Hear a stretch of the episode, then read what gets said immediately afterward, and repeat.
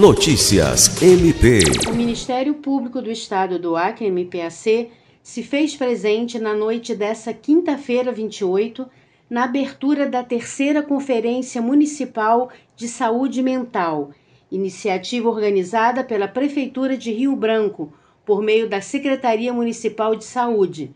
O evento foi realizado no auditório do Centro Universitário Uninorte e se estende até a sexta-feira, 29.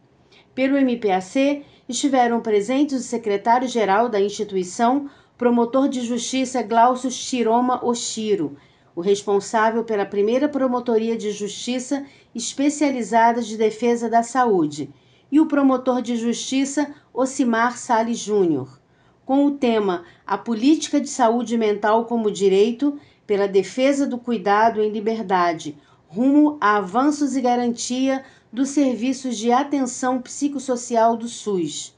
O evento tem a finalidade de propor diretrizes para a formulação de política municipal de saúde mental e fortalecimento de ações voltadas para a saúde mental. Lucimar Gomes, para a Agência de Notícias do Ministério Público do Estado do Acre.